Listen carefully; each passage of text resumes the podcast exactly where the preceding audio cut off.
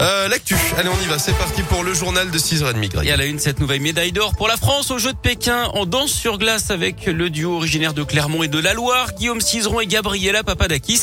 Ils ont au passage battu leur propre record du monde.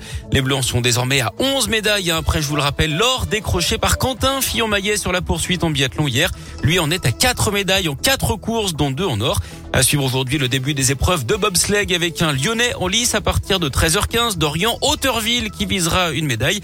Même chose pour la skieuse freestyle Tesla 2. Les, euh, la médaillée d'argent en Big Air s'est qualifiée pour la finale du slopestyle ce matin. La finale aura lieu demain. C'est l'une des solutions pour éviter de se ruiner à la pompe, surtout en ce moment, le bioéthanol. Il faut dire que les prix du carburant n'arrêtent plus de s'envoler. Hein. Plus d'un euro 70 le litre de gasoil, plus d'un euro 80 le litre de samplon 98. Ce sont les prix qui vous attendent à la pompe ce matin, soit une augmentation de plus de 5% en un mois, 20% même sur un an. Un enfer donc pour le porte-monnaie dans ces conditions. Le bioéthanol séduit de plus en plus. Son argument, il est facturé moins de 80 centimes le litre. Alors seuls les véhicules essence hein, peuvent en profiter à condition d'installer un boîtier qui permet de changer entre les carburants. En 2021, la vente de bioéthanol a même progressé de 33%. Les précisions d'Anthony Perel. La consommation de bioéthanol en France est en constante progression, mais on note un pic actuellement. Flavien Nevy est le directeur de l'observatoire CTLM qui dresse un rapport sur l'automobile et la consommation. On est effectivement dans cette période-là. On voit qu'il y a beaucoup d'automobilistes qui veulent réduire leur facture de carburant. Il n'y a pas 36 solutions parce que souvent ce sont des déplacements qui sont contraints. On a besoin de prendre sa voiture pour aller travailler, pour aller faire les courses. On n'a pas le choix, on n'a pas d'autres modes de transport. La seule solution, bah, c'est de passer au bioéthanol. On est 100% électrique, mais le 100% électrique coûte encore très cher. Aujourd'hui, peu de ménages peuvent acheter une voiture 100% électrique, donc c'est plutôt le bioéthanol qui est privilégié. Un choix qu'a fait Nicolas la semaine dernière. À la pompe, euh, ça fait bien plaisir. En comptant la surconsommation due à l'éthanol qui est entre 15 et 20%, euh, je gagne 40 euros par plein. Moi qui roule pas mal, euh, environ 20 000 km à l'année, j'ai tablé sur une économie de 2000 euros sur l'année.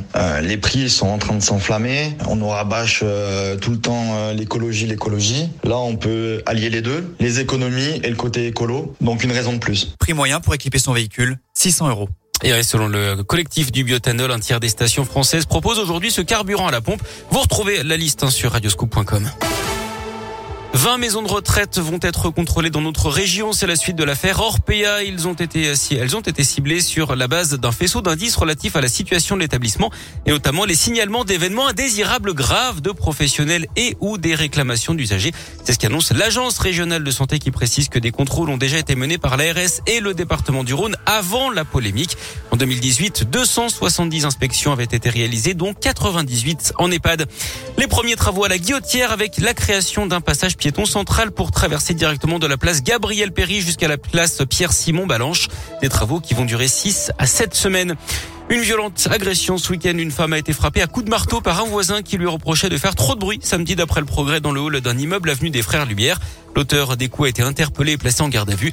La victime elle a été conduite à l'hôpital mais ses jours ne sont pas en danger. On reparle de sport avec du basket et cette belle victoire de l'Asvel hier en championnat au bout du suspense. L'Asvel qui a battu Monaco 87 à 79 après une double prolongation à l'Astrobal. L'Asvel qui prend seul du même coup euh, la deuxième place du classement derrière Boulogne-le-Valois. Et puis en foot, je vous rappelle également la belle victoire de l'OL contre Nice samedi 2-0. L'OL qui remonte à la septième place à 5 points du podium.